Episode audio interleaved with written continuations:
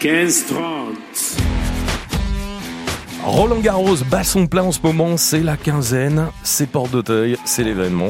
Et on a décidé de tout vous dire sur les indiscrétions autour de Roland Garros et puis parler aussi euh, des matchs avec euh, Max Zamora, créateur du podcast Tennis Légende qui est avec nous chaque jour à 17h50. Salut Max Zamora.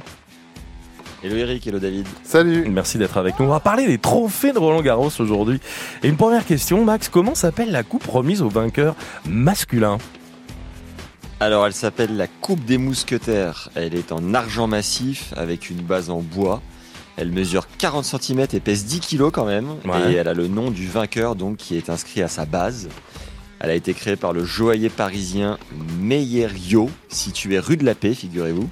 Son nom est en hommage à quatre joueurs qui ont marqué le tennis français en gagnant la Coupe Davis, équivalent Coupe du Monde par équipe, six fois d'affilée entre 1927 et 1932. Ouais.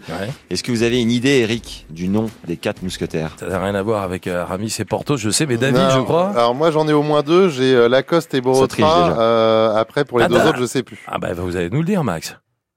Alors Lacoste dit le crocodile déjà. Ouais. Figurez-vous qu'il était né dans le dixième. Euh, ensuite Jacques Brugnon, alias Toto, Ah né oui, dans le huitième. Ouais. Henri Cochet, le magicien, et Jean Borotra, le basque bondissant.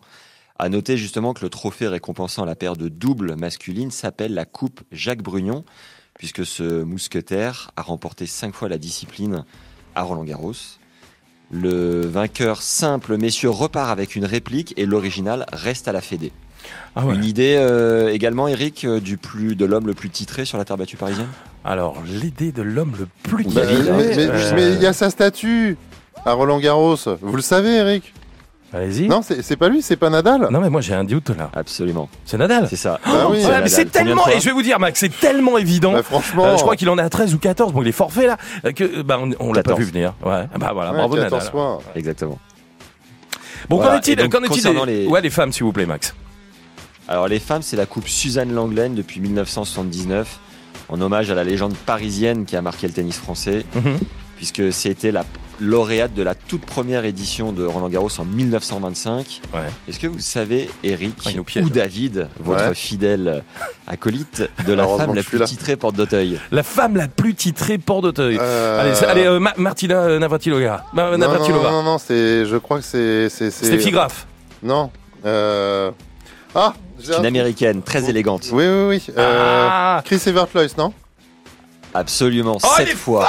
Oh, bravo ouais, ouais, non, mais je sais Et que alors ma maman l'aime beaucoup. Ah bah, Non, mais je dis Très ça bien. parce que j'ai, j'ai ma maman qui est joueuse de tennis, Ouais. donc euh, Ah, ouais, non, mais c'est pour ça que vous avez Ouais, les bonnes ouais. réponses aussi. C'est triché, ça. Hein bon, Bah, allez-y, voilà. allez-y, Max, allez-y. On est ravis de le savoir, David. En tout cas, le- concernant le- la, la coupe du double et double mixte, donc double féminin, c'est la coupe Simone Mathieu, qui elle est née à Neuilly-sur-Seine et ex numéro 3 mondial.